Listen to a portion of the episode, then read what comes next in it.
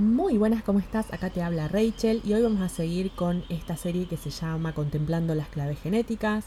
En este caso vamos a hablar de la clave genética 45. Y esta clave la tengo en la esfera que yo voy a llamar brillo o resplandor. En inglés se llama radiance, que quiere decir justamente brillo o resplandor. Esta esfera se calcula con el sol de diseño y se trata de nuestro brillo interior. Si vas a la versión artículo de blog, que te voy a dejar el link acá en la descripción, ahí podés ver, hay un dibujito que te señala cuál es la esfera de la que estoy hablando. Y además ahí sumo imágenes, memes y cosas que por acá por audio no te puedo compartir. Entonces, ¿de qué se trata esta esfera? Se trata de que atravesar los desafíos de la vida hace que descubras tu propio brillo interior. Esta esfera se trata de aquello que te hace bien, de tu bienestar, de lo que te mantiene saludable. Entonces, si quieres saber qué es lo que te hace sentir bien, fíjate cuál es la clave que tenés en esta esfera. Y además es como un GPS que te ayuda a encontrar a las personas y a las experiencias correctas para vos. También se relaciona con los ritmos naturales, uno de los signos de que esta clave y esta esfera se están despertando en vos es que vas más lento, y te volvés más contemplativo y te mueves más en armonía con los ciclos naturales. Y sos una persona que está enraizada en su cuerpo, que no se quiere ir de su cuerpo, sino que está en contacto con su cuerpo. Ahora, el resumen de lo que significa esta clave genética 45 y la puerta 45, como se llama en diseño humano, que es exactamente lo mismo, la vas a encontrar en el artículo de blog. Yo acá solamente te voy a compartir mi interpretación de esta puerta. También te voy a dejar acá en la descripción la página para que vayas a calcular tu perfil hologenético. Ahí te da un resumen de las cuatro principales claves. Está en inglés, pero vos lo podés copiar y pegar en el traductor y traducirlo. En esta esfera, como se trata de aquello que a mí me mantiene saludable, y tengo la clave 45 que tiene que ver de la tribu, del grupo de personas, si yo no estoy en la tribu correcta para mí, me enfermo. Y además soy perfil con línea 4, o sea que para mí la tribu es algo súper importante. También desde que empecé este espacio en abril del 2020 que quiero convertirlo en alguna forma de comunidad, pero todavía no encontré el cómo. Y me lo imagino como la carta del tarot alquímico, el 6 de bastos, que una vez lo compartí esto hace bastante en Instagram. Pero bueno, si vas al artículo de blog, ahí vas a encontrar la foto de la carta de tarot y, te, y vas a entender a qué me refiero es un personaje que está compartiendo su fuego con otras antorchas. Es como todos compartiendo su fueguito para un fin en común. Entonces, en esa página que te voy a recomendar para que calcules tu perfil hologenético, el resumencito de la mía decía que mi función o lo que me hace bien es conectar a personas con otras personas. Por eso te digo esto de que quiero convertir a mi espacio en una comunidad, pero todavía no sé cómo. Entonces, lo que hice hasta ahora fue, por un lado, hacer un artículo con gente que te recomiendo, porque me gusta lo que hacen, que también te voy a dejar el link en la descripción.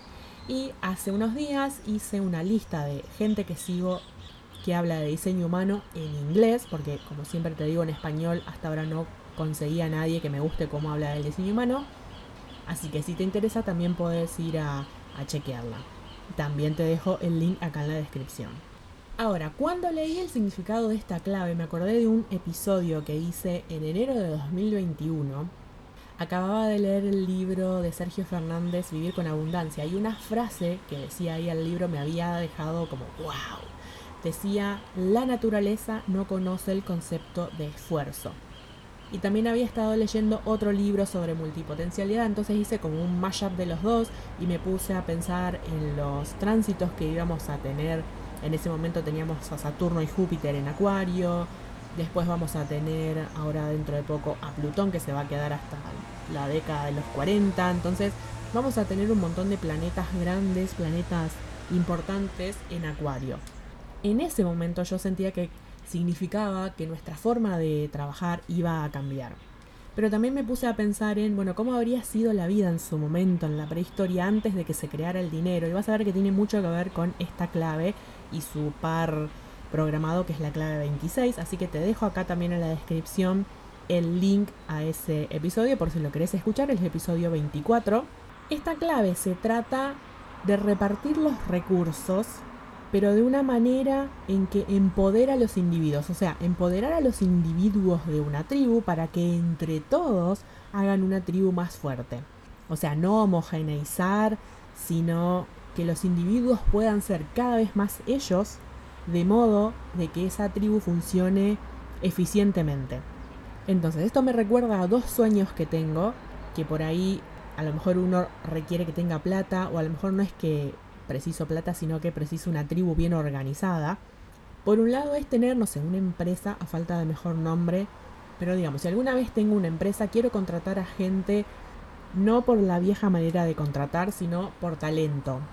O es más, les pediría en lugar de un currículum, les pediría que me pasen fecha, hora y lugar de nacimiento y en base a, no sé, su astrología, su diseño humano, sus claves genéticas, les haría responder el test de Myers-Briggs en base a esos resultados, en base a su personalidad, sus talentos, para qué son buenos, en lugar de pedirles que se adapten ellos a la empresa o al trabajo, les ofrecería un trabajo adaptado específicamente para ellos, que sea especial para ellos. El otro sueño es tener, no sé, en algún lugar en medio de la naturaleza, un espacio enorme donde construir casas sustentables y que gente que quiere llevar una vida natural, es más, sería una especie de aldea para introvertidos porque estaría prohibido hacer ruido, prohibido poner música fuerte, digamos, habría algunas reglas de convivencia básicas, entonces necesitaría un proceso de aplicación previo, o sea, no cualquiera podría ir a vivir ahí, pero lo que voy es, no sé, imagínate vivir en el medio de la naturaleza con una huerta comunitaria, todos viviendo de su talento, todos ayudándose en red. Esta clave también se trata de dejar atrás el sistema jerárquico, que este sistema nació en la época prehistórica, cuando descubrimos que estar en grupo aseguraba nuestra supervivencia. Entonces, bueno, se empezó a elegir un líder de la tribu y después, en lugar de ser por talento, ese liderazgo pasó a heredarse o pasó a ser el que tenía más recursos. Y entonces empezaron las jerarquías, es decir, alguien por encima de alguien. Pero esta clave se trata de la horizontalidad. Ah, porque me olvidé de decirte sombra, don y sidi. La sombra es dominación, el don es sinergia y el sidi es comunión. Entonces la sinergia, o otra palabra que también usa el libro que es heterarquía, en lugar de ser jerarquías es hombro a hombro, es horizontalidad, nadie está por encima de nadie. Y yo esto lo veo también no solo a nivel social o laboral, sino también a nivel familiar. Eso de que los adultos se las saben a todas y los niños no, todos tienen voz y voto, todos tienen obligaciones y derechos, acá nadie es superior a nadie, son todos iguales. Después el libro cuenta algo de que hasta incluso esos negocios que antes eran competencia, hoy en día pueden colaborar y trabajar juntos, incluso intercambiar clientes, proveedores, etc que un poco medio que ya está pasando con el tema de las colaboraciones. Pero yo quiero ir un paso más allá, y que esto después a lo mejor se va a entender con la clave 26, buscar un modelo de negocio que no solo beneficie al emprendedor, sino que también beneficie al cliente.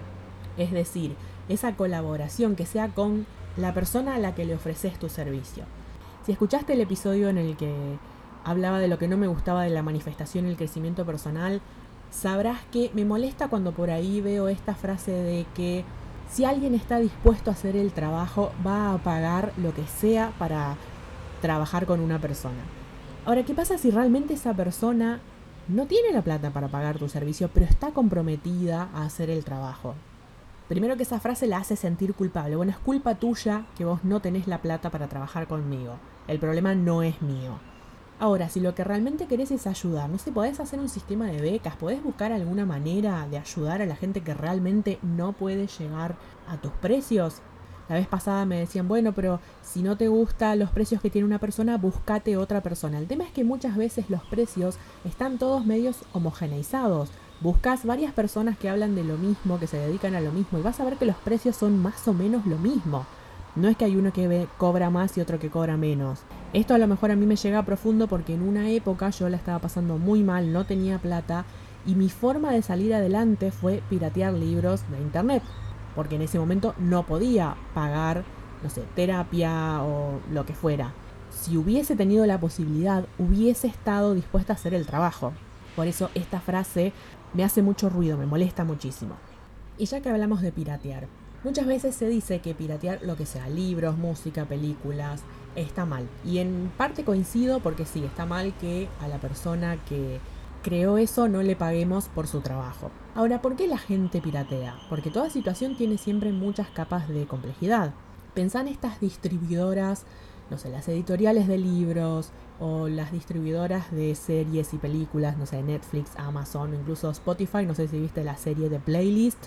Son todas empresas que han hecho un montón de plata, entonces llegado a un nivel de ingresos, a lo mejor podrían bajar los precios o ver la manera de ayudar al que está un escalón más abajo, sin embargo, por ejemplo, el dueño de Amazon está viendo si manda un cohete a Marte.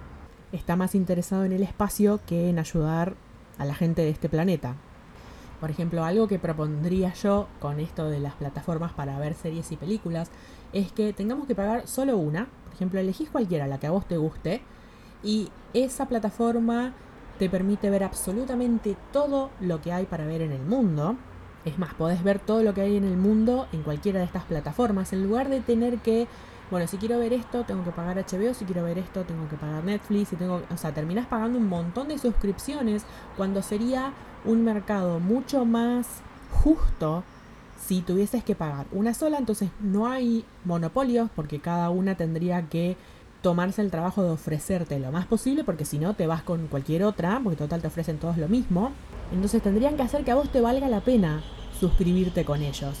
En cambio así, que tienen contenido exclusivo, vos tenés que pagar un montón de suscripciones o piratear, para que no se malinterprete. Por supuesto que todos tenemos derecho a hacer plata, porque vivimos en un mundo material, y obviamente que cuando empezás con tu negocio, que todavía no tenés muchas ganancias, no vas a poder ayudar porque si no te quedás sin ganancias.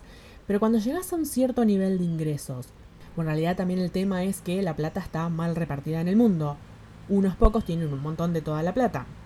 Entonces la idea es, podemos repartirla mejor, podemos hacer una economía mucho más sustentable, más equitativa, más justa. Acá la cosa es pensar en términos de nosotros en lugar de yo. Y es más, a lo mejor me estás escuchando, estás diciendo, pero Rachel, ¿de qué estás hablando? Porque estamos tan acostumbrados a que esa sea la manera de hacer negocios, que no vemos la posibilidad de que haya otra manera, más, más justa. Porque pensás, bueno Rachel, pero hay que hacer plata, entonces tengo que cobrar caro. El tema es que con ese pensamiento estamos dejando un montón de gente afuera. No sé, a mí me gustaría que algún día la sociedad y la economía sean un poquito más justas. Tal vez estoy soñando o tal vez es mi mentalidad de pobre hablando, no sé pero es lo que a mí me gustaría ver y creo que es una temática muy de esta clave. Esta clave tiene que ver con repartir los recursos de manera que todas las personas de la tribu estén bien.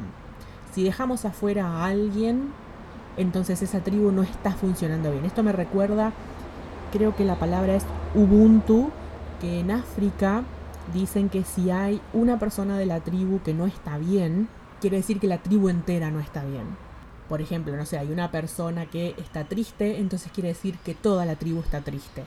Y no me acuerdo si es este mismo concepto, pero hay una tribu de África que cuando alguien se manda una macana o comete un error, lo ponen en el centro de la aldea y todos lo rodean y le dicen, cada persona de la aldea le dice las cosas buenas que sí hizo. Como para que no se entienda que un solo error define a esa persona como para no decir, uy, sos un desastre porque cometiste un error o te mandaste una macana, sino que también tenés cosas buenas. Entonces, ese tipo de conceptos, a nosotros con nuestra mentalidad occidental esto no nos entra en la cabeza ni a palo. Pero si vamos a los nativos americanos, si vamos a las tribus de África, ellos probablemente tengan mucho más en claro esto que estoy tratando de decir y que a lo mejor lo tengo muy claro en mi mente, pero no sé si me está saliendo en palabras, esto de una economía comunitaria y no una economía individual. De primero me lleno mi bolsillo y si vos necesitas lo que yo ofrezco pero no lo podés pagar, sorry, jodete. Acá lo que nos podemos preguntar es cómo puedo ayudar a otros con lo que estoy haciendo, qué impacto estoy teniendo en el mundo. Ofrecer mis propuestas hace que yo deje el mundo un lugar mejor que como lo encontré, hace que realmente ayude a personas o solo ayuda a mi bolsillo. Otra temática súper importante de esta puerta es la educación. Esta clave quiere educar a la gente de modo de que sea autosuficiente, de modo de empoderarla. Este dicho de enseñarles a pescar en lugar de darles el pescado aplica perfectamente para esta clave. Y siento que esta manera es muy mi manera de enseñar. Por ejemplo, a mí me molesta un poco cuando mis alumnos de alemán me dicen, por ejemplo, yo ya expliqué un tema, ya lo expliqué dos o tres veces, les di, digamos, el secretito como para que se puedan arreglar por su cuenta y me dicen, dame más ejercicios en lugar de inventarlos ellos. No, no me des más ejercicios. Deja que yo me tome el trabajo de practicar con esto de modo de que se me grabe. Hay un dicho que dice algo así como si me mostrás no lo voy a recordar, si me contás tampoco, pero si yo lo hago, entonces ahí sí se me va a grabar. Pasa que también en la educación que tenemos hoy en día estamos muy acostumbrados, por un lado, a que el docente nos dé todo servido y por otro lado, a no molestarnos en aprender nada porque total aprobamos igual. Entonces cuando nos encontramos con alguien que nos dice, no, viejo, arreglate solo, yo te doy la información, pero después vos te arreglás por tu cuenta, ahí no sabemos qué hacer y necesitamos a alguien que nos diga qué hacer. Otra cosa que también me molesta, por ejemplo, lo veía mucho cuando estudiaba astrología, era que los alumnos decían, no, pero el profesor dijo que tal cosa era así. ¿Y a mí qué me importa lo que dijo el profesor? No sé, pasalo por tu propia autoobservación, no repitas como loro lo que otra persona dijo. Fíjate si lo que esa persona dijo realmente aplica a tu realidad. Por ejemplo, estoy grabando esto a fines de enero, o sea que en unos días va a salir la newsletter de febrero donde te cuento mi historia con la astrología, o sea, mi viaje con la astrología. Y en una parte cuento una anécdota en donde estábamos aprendiendo aspectos, ¿viste? Esas rayitas que hay en el centro de tu carta natal. Bueno, los aspectos son, digamos, los contactos entre planetas. Y estábamos dando un aspecto que tengo yo, que es Venus-Plutón, y lo enseñaban como que era algo horrible, como que solamente era celos, posesión, abuso, todo horrendo. Entonces una vez en el grupo de Facebook que teníamos en ese momento, se armó la discusión y una, bueno, decía unas cosas espantosas de lo que ella suponía que sería tener el aspecto Venus-Plutón. Y cuando yo le cuento que yo lo sentía totalmente distinto, me atacó diciendo que en realidad yo decía lo que decía porque quería manipular a las personas. O sea, tenía tan metido en la cabeza lo que el profesor había dicho que no era capaz de ver otra posibilidad. Entonces, si yo alguna vez te enseño algo, no es para que repitas como loro lo que yo te enseñé, sino para que puedas ser autosuficiente, para que te puedas arreglar por tu cuenta, para que tengas las herramientas para empoderarte, no para que dependas de mí. El tema es que es muy fácil que alguien ya te dé todo servido y somos muy cómodos y no queremos hacer el trabajo que representa observar y buscar nuestra propia versión. Pero esta puerta quiere individuos empoderados, no quiere individuos dependientes. Como siempre, pasa por el artículo de blog, así ves los resúmenes de los libros y así ves unas imágenes y unos memes que siempre voy subiendo y que no te los puedo compartir por acá. Me fui un poco por las ramas, pero bueno, justamente lo que me gusta de las claves genéticas es que te puedo explicar mi punto de vista súper claro. Digamos, tengo como un guion si me preguntas, bueno, ¿cuál es tu punto de vista? Capaz que no te sé decir. En cambio, bueno, ¿qué pensás sobre, no sé, la repartición de los recursos? Y a lo mejor ahí me puedo ir por las ramas como estoy haciendo en este momento. Así que contame si vos tenés esta clave, cómo la experimentás, contame si algo de lo que dije resonó o estoy desvariando. Y nos vemos en el próximo episodio.